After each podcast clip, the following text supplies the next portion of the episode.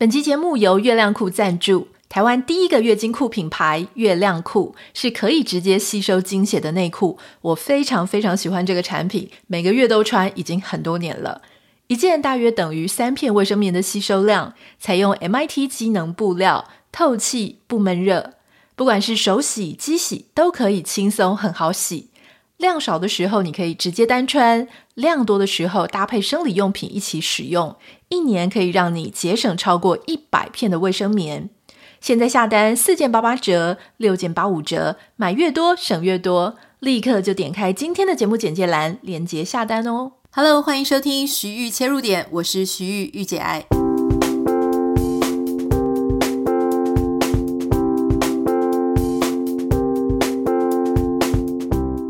欢迎收听今天的节目，今天很开心，我们邀请到 Kevin。Hello，大家好。大家好像已经习惯礼拜一有 Kevin 大师的开始，很多网友就跟我讲说：“ 哎，其实听听 Kevin 的分享，跟 Kevin 的什么领导力，我想说你有在谈领导力吗？可能是上一次我们在讲员工旅游，然后如何让办公室的气氛更好那一集。那很多我们还有自己的有一些朋友，他们也在职场上非常多年，他们就说每次听到我们两个聊天，就会很想要加入我们的对话当中。”今天我们想要聊的是关于学历这件事情哈。大家知道，我们上个礼拜五才跟大家谈到说，哇，赖佩霞被这个郭董啊，就是邀请当他的副总统候选人。那当时我们说，这是一个还蛮有趣，而且成功吸引很多媒体目光的一个提名的艺术嘛。但没有想到呢，过了二十四小时之后，哇，开始铺天盖地的各种质疑哈。其中有一个质疑是关于他的学历问题，就是说啊，我稍微帮大家前情提要一下哈，就是很多人就说，哎，因为他的这个哈佛大学精英领导班，他不是一个正式的学历，他只是一个学程，所以就没有办法。就是列在我们的选举公报上。那另外，他有一个正式的学位，那是中国的广州大学广中国广州济南大学的一个法学博士。但因为因为如果说你要让台湾政府去承认中国大陆某一些学校的学历的时候呢，这个好像需要一段呃审核的过程，据说是这样，所以可能也赶不上。那到最后，他们就说：“哎，那可能要列上复兴美工肄业。”哦，那如果真正毕业的呢，就只剩下国中了。所以这件事情呢，就在台湾造成一个非常大的讨论。那我自己觉得蛮有趣的，就是其实不是只是台湾了哈，很多亚洲各国非常非常的重视学历，所以不只是选举上，我们常常会讨论候选人的学历啊，他的论文是不是真的，即使说他的他在做的事情可能跟他的学历也没什么关系，但是我们会觉得学历这件事情。象征了很多意义。第一个是你够不够资格，你的水准够不够高，还有就是你是不是诚实的哈。但是在欧美各国相对是稍微少一点。那今天为什么要请 Kevin 来聊这个话题？是因为我在看到赖佩霞这一整个系列的新闻当中，其中有一个啊，我看到不知道是谁啊，讲了一件事，就说真正的哈佛大学或是常春藤名校的学生，他们都不会。应该不能说都不会，就是比较不会站出来，就说：“嗨，我是哈佛的，嗨，我是常春藤的。”他们反而会跟你讲说：“哦，我都在我我在马州念书。”我说：“哦，我在东岸念书。”就他们讲得非常低调。你说是不是真的呢？我看到这个 comment 的时候，我就想说：“哎，对，因为我们家工程师他真的就是常春藤其中一间学校毕业的哈。”那。之前我问他说他在念哪里的时候，他就是跟我讲说那个地区的区名，就说他说他在纽约州，或者他在东岸，就他真的不会直接把他的学校亮出来。到底为什么？好不容易念到一个名校了，为什么就是不讲呢？我们今天就请这个高学历又超级低调的长春藤校友来为我们解答。我们首先先请教你。你先自自我介绍一下你，你你后来你你的求学的学校，你你到底哪里毕业的？好了，从幼稚园开始吗？不需要，从高中好了。台北的某所高中，某所植物园旁边的高中。对啊，嗯，对，他的高中建中嘛，哈，然后就考到台大什么系？嗯、你自己介绍一下，说不定有你的校友戏友在我们节目当中。大学是呃造船及海洋工程学系。刚刚不讲学校？台大。你刚刚没有讲？有啊，你有讲啊，我有讲，你讲了，你有台大的摩索系啊。哦，对啊。好，那研究所？研究所是这个 Cornell 的那个康奈尔的机械工程学系，好像有航太，是不是？它机械及航太工程学系。对。好，我我想要讲的是，是为什么之前我在问你哪里毕业的时候，你就讲什么纽约州啊，什么东岸啊，你都不会讲自己的学校，哎，这样子让人家会觉得说，嗯，你是。不是很以自己的学校为荣，是不是？为什么不大大声声讲出来？那么多人就是想要念常春藤，那你是在害羞什么？我是不是想让我的学校来定义我？因为我觉得一个人他比自己所念的学校还要多很多。呃，不是这些他念的什么学校，他就是只有只有那样子而已。所以你的意思是？当你讲出你的学校的时候，别人很可能就用这个学校来定义你的意思吗？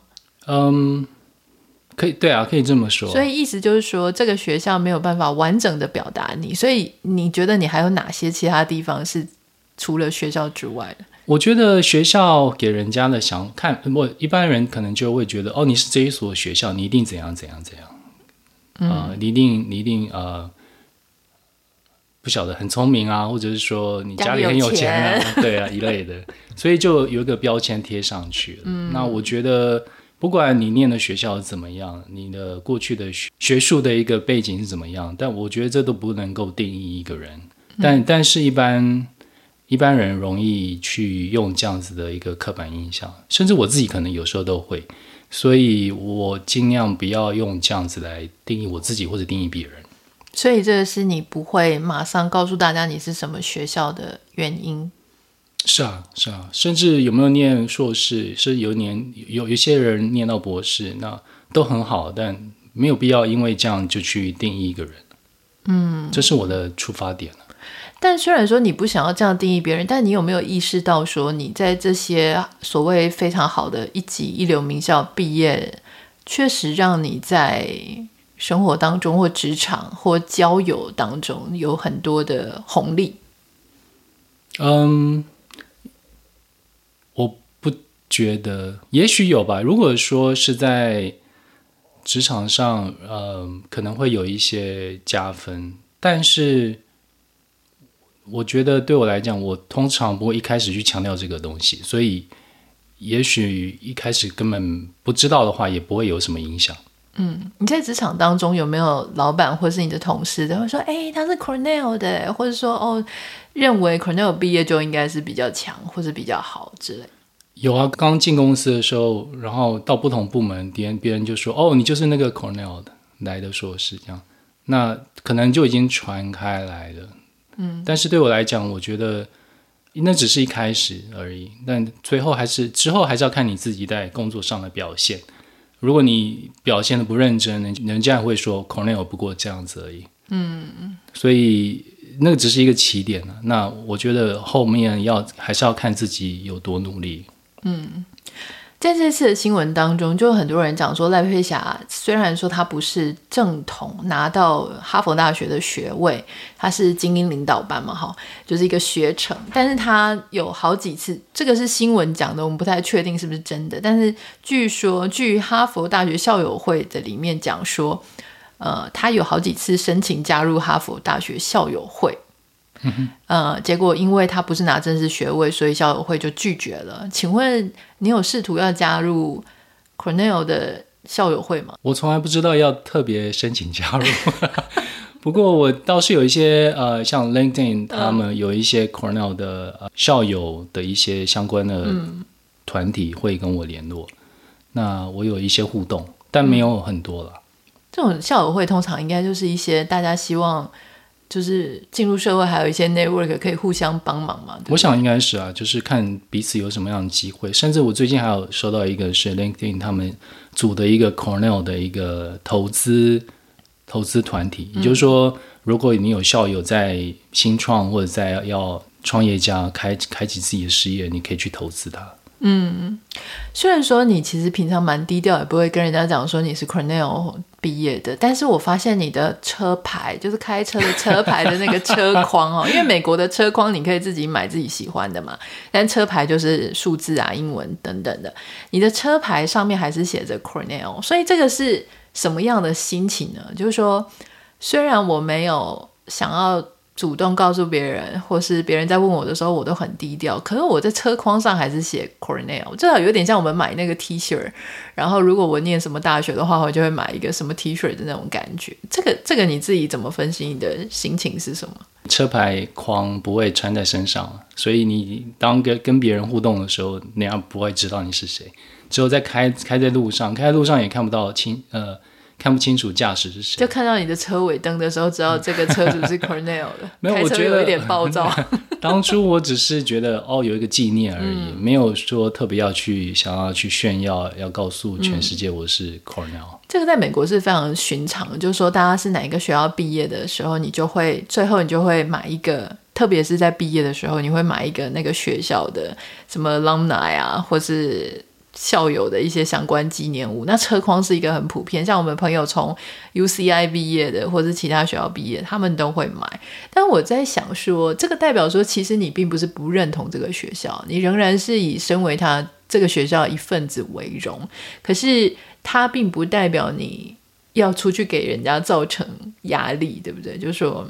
你你知不知道，如果当你讲说你是常春藤，或是你是一个名校出来的时候，其实相对别人可能在羡慕之余，同时也会造成别人的压力。这个这个事情你有感觉到吗？就说在职场上，可能很多人甚至会觉得说啊，对了，你好棒棒，会不会同时有这种比较 negative 负向的一种这种互动？有可能啊，有可能。但是我觉得还是要看你跟你的互动是怎么样，你怎么样。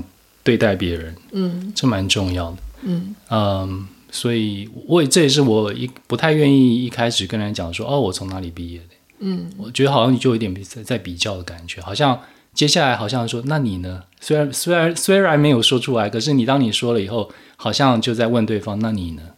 嗯，那我我不觉得这个这样子的一个好像互相比较有什么好的帮助在，在在人与人之间的关系上面。我想，我很好奇哦，像你从小到大，我可以跟大家介绍一下，工程师从小到大就是那种模范生啊，第一名啊，应该很少掉在前三名之外了哈。那你作为一个，因为其实我我自己的大姑、小姑、大姑成绩也是蛮好的，那小姑可能就是稍微在成绩上面没有像工程师这么好。那你作为一个家里三个孩子里面，就是那种成绩非常优秀，然后一直都是很优秀的。可是家里有其中一个，哎，可能他不是所谓定义那种前三名优秀，他也是念可能职业学校。你怎么样去面对这样子？就是手足之间，或是你跟其他朋友之间，学历上，我说的学历不是 degree 的学历，我就学习的力，嗯，学历力度的力，力量的力。这种差别你要怎么去调试？你是不是很小就知道有些人其实就是没有像你一样能够考试考得那么好，然后反应那么好？也许智商，我不太确定智商，因为智商有时候是读书是一种智商嘛，那做人处事是一种智商。像我小姑就非常的温暖，我很喜欢跟她相处。但你怎么去看待这件事情的差异？小时候其实没有。太想太多，就觉得哦，做完题目然后得到满分，哦哦，好啊，那就很好，这样，嗯、那也没有去真的去比较了。所以，当然如果有排名，那当然就是觉得说，哦，OK，就在就在差不多预期的位置。但是我一直没有要很努力的去拼第一，所以有时候我掉到第三，我妈妈比我还紧张。所以小时候是还好，都没有任何这种的比较的心态，就觉得说能够做完就好。只是我小时候会呃有个现象，我我老师我老师有跟我妈妈讲过，就是我会做完很快就做完，然后就开始觉得很很无聊，有点不耐烦，不知道该做什么事情了，然后就就停在就就有点东张西望啊，然后。影响其他学生考试，也没有影响其他学生啊，就是觉得好像这个小孩子好像感觉坐不住了。嗯，对，那是不是有点过动？没有，没有过动，只是我觉得到现在我都觉得有一点这样子情况，就是当我别人在对我解说我已经知道的事情的时候，我就会觉得说，哦，心里就会有一个 OS 说，啊，赶快跳过去，赶快跳过去，这个我知道了。嗯啊、呃，对啊，但是这个是自己要学习啦，就是重点不是自己知道多少，而是增进跟别人之间互动的一个关系，这样子。嗯，那你怎么去看待那些成绩不如你的，不管是兄弟姐妹还是同学？你当时能不能够理解有些人？你有没有试着要去理解为什么有些人就是没有办法把这一题做对？或是有些人他就是你考一百分的时候，他就是六十分。你有思考过这个问题吗？在你成长的路上，其实没有太多了。嗯，别人做不出来，我做出来，我不会觉得说我好像比较厉害这样子的。我也不太会觉得对方好像怎么比较笨，做不出来。当然有时候会会有点好奇，说哪里卡住了？为什么？这不是很明显吗？呃，但我一直觉得说，我不管，其实我有所有的聪明才智，我的一些这些大脑里面的呃什么神经细胞有多少啊？这个的的智力，其实不是我自己帮助我自己啊、呃、造成的，嗯，是我与生俱来的，所以这个不是我自己的有什么好骄傲的。老实说，因为不是我去努力得来的，而是别人。别人给我的，所谓别人给我，就是我爸妈给我，或者说是上帝给我的。嗯，那这个东西本来就是一个，可以说是一个礼物，而不是一个我努力得来的一个结果。所以我觉得个人觉得没有什么好骄傲的。而且我觉得有些人虽然在一些学业上的表现没有呃特别好，可是他有很多其他的长处可以去学习。有些人就像你刚才讲，对人特别温暖，会会很容易照顾别人，嗯，知道怎样怎么样跟大家相处。而且有些人可能也很会面对冲突、化解冲突，那这是我比较缺乏的，所以我都从这些人身上学习到很多。那不代表他一定要很聪明，我才会呃敬佩他，才可以从他身上学习到什么东西。我觉得你刚刚的回答，可能一开始大家会心头有一点一惊，想说这是凡尔赛文吗？这个就是我与生俱来的，可是他想要讲的其实就是大家是身高，比方说你身高，你长出来就是一百五，有的人就一百七，有的人就一百八，那这个没有办法，因为这个这个就是自己长出来的一个，对啦，就是要讲与生俱来。可是我想大家应该理解我的意思，就是说智商这件事情不是你努力就决定的，他可能是出生下来他就。就是那个样子，可是因为你的努力，也许可以帮助你更会解题啊，或是帮助你的答题的能力等等的。那我记得哈，有一次，哎，我我跟各位讲，虽然说我自己也不能算是不会念书，因为我我其实就一般客观来讲，我应该也算是正大硕士班毕业，然后也考上博士班啊，我也是第一名考上博士班的嘛。那所以应该在世俗的定义上，也算是个会念书的人啊。但是有一次，我记得我跟工程师我们在互动，不知道在解什么问题的时候，好像我那个时候很认真的在研究 GMAT 吗？还是 GRE？反正就是有一点跟数学有点关系的题目。然后我就觉得我以前的东西都忘记了啊！说真的，就算没有忘记，以前也不是很厉害，就是你就会全部记得还是不会。但我那个时候就是做得很沮丧，所以我就把我的数学题目就拿拿给工程师看，然后他就。说啊，我都忘记了耶，然后随便解解就满分这样。然后我在那个瞬间，我才发现说，天啊，就是有些人他完全不用复习，然后也不用多加准备，他只要稍微知道这个题目怎么回答，他就答对了。然后我就问他说：“那你怎么做的？你怎么做的？”他就跟我讲说：“啊啊，这不就很明显吗？就就这样子，这样这样这样，然后就出来了。”然后他就说：“我说我不懂为什么。”我我不懂为什么你可以做那么快，然后我记得他那时候跟我说，我也不懂为什么你做不出来，然后我就说，你不要用你的智商霸凌我啦。我记得那个时候我才赫然惊觉说，其实人真的在与生俱来上，有些时候也许这个就是某一种 gift，某一种能力哈。所以你刚刚提到这一点，我觉得蛮有趣，可以可以请你多说一点嘛？就说你是在什么时候意识到说？有些时候对你来说非常简单的事情，可能对别人来说蛮困难的。那当你意识到这种与生俱来的差异的时候，它有没有帮助你能够更加温柔、温暖的对待速度不如你的人，或是像我记得我们两个也有非常与生俱来的一个差异，就是他非常的对东西的大小、长度、尺寸，他几乎是一看就知道一样或是不一样，或是这个东西能不能装在某一个容器里面，就是他对那种尺寸、size、大小非常的敏锐。可是这个是我超级不擅长的，就是我我常常就会拿一个过大的东西，想要装到一个比较小的容器里。而且在我拿的时候，我不觉得它装不下去。可是 Kevin 就会讲说，这根本就一看就知道装不下去了。就是就是有这种与生俱来的某一些能力上不一样。你你怎么样去？你觉得要怎么样去比较温柔或是温暖的去对待这些事情？你什么时候学到？我觉得我学到的最重要的，对我来讲的是不要去比较，因为每一每一个人都不一样，所以在。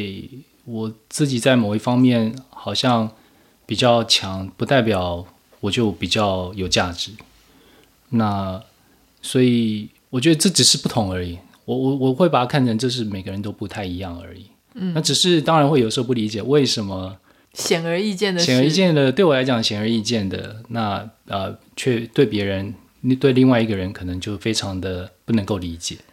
那这种不能理解呢，我后来也就释怀了，我就不会去想说为什么他会不懂，或是他不能够理解这样的事情。我觉得就是每个人的思呃逻辑思维不一样，或者是英文叫每个人的 wired differently。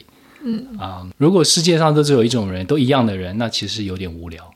嗯，但有这么多不同的人，每一个人都是不一样，那我觉得这世界会比较多色彩。嗯。那我觉得这活在这样的一个社会里面会比较有趣，会比较有有生命力。其实我觉得这个就有点像是，比方说像你说，哎，为什么有些人就不能做到这件事情，或者他就是做不出来，或者是这么显而易见？其实我觉得有时候换一个心情去想，说，哎，原来有人看不出来，原来这个世界上有这样的人，其实也蛮有趣的。像我自己的长处就是，我觉得我有一个专长就是我很会判断一个人他。是不是可以值得亲近跟靠近的对象？换句话说，也许简单简化讲是有一点会看人，就是对人会比较敏锐啦。哈，那我觉得像有时候我就会发现，诶，有些人超不会看人的。那我一开始也会觉得说，他就这个人就不可以啊，就不 OK，不可以相信，不可以信任，不可以靠近。为什么你看不出来？那。后来很多时候，事实证明，就是我那时候的看法是正确的。所以我现在也在学习说，啊、也许像 Kevin，他也许对这某些事情很敏感，对某些事情也许就不是那么敏锐。那我也是会去，就是用比较有趣的方法，就是说，哎，原来有些人他对这件事情真的就他的感受力或者他的。觉察的那种敏锐度就是相对比较差一点。关于刚才那一点，我觉得有一个声音上有一个比喻，就是说我们每每一个人都是一个身体的一个部位，像有人是眼睛，有人是嘴巴，有人是耳朵，有人是手跟脚。可是如果所有人都要当眼睛的话，那这个身体就动不了，或者是他就没办法呼吸。所以呃，每个人在这个身体里面都有一个角色，都有一个位置。而且是互补的，那我觉得这样子的话来看，就不会觉得说我比你强，或者说你你比我你你比较不重要，你的你的角色是比较不重要，因为每一个在身体上的每一个角色都是非常重要的。你想讲你是属于脑袋是不是？没有没有，我我脑袋也没什么了不起，就是个脑细胞在里面。哦，我我想请教，就说好，那你算是所谓学历的胜利组嘛？那你怎么看待？我不要讲这一次总统候选人或怎么样，我们一直以来对所有的候选人，不管你是市议员啊、立法委员啊，甚至是里长之类的，我们好像都会在学历上面那个学历那一栏非常的琢磨。你自己怎么看？作为一个公职人员，就是要出来为民服务的人员，他的学历跟他的。他要为民服务的心跟素质好了，因为很多人在意的是说这个人有没有素质、诚信问题。我们先放一边哈，就说我们假设大家的都是真的，因为我觉得诚信问题是极度重要的。但我们就单纯从学历跟服务跟素质这件事情，你怎么看这件事？我觉得公职人员最重要不是他多会念书嘛，他最最最重要是他有没有一个服务人的心。嗯，所以那些学历，老实说。都已经是过去很久的事情，它能够代表什么，我就很怀疑。可是你如果要有一个高品质的政府，你还是会希望，就是说你的公职人员他的素养，就是不管是学识或是知识的素养，因为如果他没有到一个特定的 level 的话，他可能没办法处理一些比较困难的事情。就是说啊、比方说我要谈。国际合作，那你至少英文能力啊，或是一些视野要稍微比较广一点，对不对？可是我觉得，很多人在意的是这个。可是我觉得一个人来选，特别像选这些领领袖的地位，他没错，他本身的，我觉得是他的眼界要够宽，而不是他真的要很多的专业知识，因为专业知识其实是别人来帮他，他不是一个人要完成所有的所有的事情。嗯，所以他他用的人有这些专业素养，有这些知识，那就可以把事情做好。重点是他能够有这样的一个一个眼眼界，可以去了解要该怎么做事情。你说的是领导人吗？领导人，对，啊。嗯、那像呃很多政府机构里面的这些呃官员们，他们可能就比较重视的是专业的背景，例如说财经的背景，或者是医疗的背景，或者是呃经济的背景。这些这些部部长们。啊，这些职位们，他他们需要的是一些很专业的知识在背后来支持他们，这没有问题。可是这些人不是我们来选的，我们选的是那些不管是民意代表或者是啊、呃、那些政府政呃市政嗯、呃，那叫什么市市议员、呃、城市的呃首长对不对？哦，县市首长、县市首长或者是甚至总统、副总统，这些都是领领袖人物。那他的学历真的可以让他成为一个好的领袖吗？我是打个问号。嗯，可是没错，要怎么样去认识这个这个人？我觉得，如果你真的没有用心的去看这个人的话，去了解他过去的政呃政治的背景，他做了什么事情？就像一棵树，你要看看它什么树，你要看它结什么果子嘛。苹果树，你会你要看它结出苹果，你就知道苹果树。那同样的，这个这个人他之前的果子是怎么样子？你要去了解，你才能知道这个人他他是什么样的树。所以不是从他的学历来看，他即使是国中毕业，但是他结出很好的果子，那我也觉得他是一个适合的人，一个一个领导人。嗯，所以我觉得不，我不倾向用这些学历来衡量这个，这也是。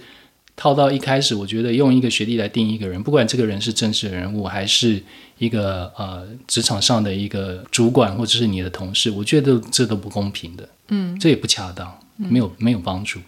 我觉得像立法委员，因为他会跟政府，比方说他要变成他要去立法委员，他们都会分到说他是什么，例如说国防外交委员啊，有的是在讲环境跟经济的，嗯、也许在这一块当中，我们会期待说他可以。有某一项专长，因为你不能你自己本身完全没有这个专长，然后你分到那个部会里面去。当然，当然，对对啊，是。如果你要做做做一些专业的一些呃领域的事情，是要这专长。嗯，但学历不代表专长。没错，学历可能只是有一个认证，说你曾经经历过某些课程的训练。嗯，可是你在这些课程的训练里面学习到多少？你有认真吗？嗯，这都是一个问号。其实我甚至有看过很多某一个外文系，就是外文某一个语言的科系毕业的，他毕业之后都没在用，所以他那个语言几乎就是退化到不行。是啊，所以这个学历代表什么意义？又又打一个问号了。我觉得还是要看他做过什么事情。如果说他不是一个经济背景的人，可是他在经济专业上面有很多的成就，那我觉得即使他没有学术上经济的一个背景，我也会。认同他在在经济上有一个专业在，对就是学经历了哈。那我想在节目当中，节目最后问一个比较轻松一点的，就说很多我其实有很多网友会问说啊，我我的学历是不是我啦？就是他自己的学历是可能研究所啊，然后结果他现在爱上了一个可能只有技职学校，或是他他就是很，其实我相信他一定是有在意，或是他的家人是很在意的。我想。请教 Kevin，那你自己作为一个这种 学历很不错的这个毕业生，你怎么看待学历跟谈恋爱感情这件事情？就是说，高学历，你觉得学历是要相当要匹配的吗？对你来说是重要的吗？还是还是妹妹子只要正就可以了？当然，只要正就可以，没有了。那我觉得，不管学历怎么样，两个人的互动很重要。嗯、呃，如果说到是呃，就是情侣的关系的时候，你要知道他能够他的想法，你能够理解；你的想法，他能够理解。呃，然后你们两个人的呃眼界是差不多的，或者说可以、嗯、可以互相沟通比较重要，而不是频率要对了哈。有些人有一样的学历，频率也不对啊。嗯，对啊，我觉得重重点是能够怎么样的，你们互动是怎么样，而不是他学历有多高。那有些人学历，我觉得一下有有上进心也是很重要啊。然后有愿意愿意学习的心啊，英文有个字叫 coachable，就是他可以被被。被教导、被带领，那他就是有一个学习的心。我觉得这个对一个人的特质很重要。那要怎么样回去说服不愿意接受的父母呢？就是父母有时候说啊，你你我把你栽培到这个样子，结果你给我找一个学历完全匹配不过去的对象。对啊，这这就是用学历来定义人的明显的一个例子。所以能够做的就是把他带来相处嘛。嗯，相处之后知道这个人到底怎么样，不管他学历背景如何，可是这个人相处起来，你觉得？他是让你觉得你会尊敬他，你会觉得这个人是很有料，或者是说他是一个很有正面特质的人。那我觉得这都是一个好的方法，而不是只是跟他讲说，没有他学历不重要，不重要。可是没有跟这个人相处，你永远不会知道这个人是怎么样子。嗯，我觉得昨天看到严泽雅这位作家哈，就是他有写到就是关于赖佩霞这件事情，其实我觉得他角度我是赞同，就是他有提到说，虽然。赖佩霞，她可能就是必须要写说她是复兴美工肄业，可是啊，那一些你所谓不被承认的，不管是法学博士也好啊，不管是这个呃这个哈佛大学精英领袖班也好，这难道不能视为说是一个人？他也许学历没有那么好，但是他一路走到这个年纪，他一路不断的在追求成长、学习跟进步的证明吗？为什么我们只是在去追究、去追打他，说：“哇，这个是不是真的？这能不能列入？”为什么我们都没有看到一个人，他一直想要持续努力去增进他自己的这一个部分？对，我觉得这个部分，他也许是一个人的个性当中很珍贵的部分。当然，有些人可能要奚落，奚落不完啦，有各种理由，就是啊，他只是为了要洗学历啊，想要更好看。但我我觉得。就像我们礼拜五讲的，就是说这个过程当中，他是不是自己也觉得很满意，也很满足，他也觉得得到了他想要的学习跟互动。也许以前时空背景或是各种条件下没有办法得到的这种学习环境或是学习的机会，诶，他在他有能力的时候，他让他自己有机会可以去接触。我觉得这个部分也许是也很不错啦。哈，好。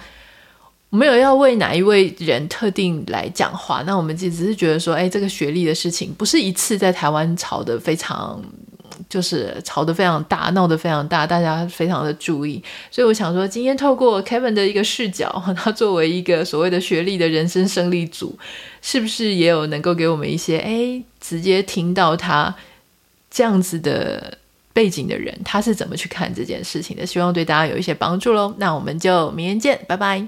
拜拜。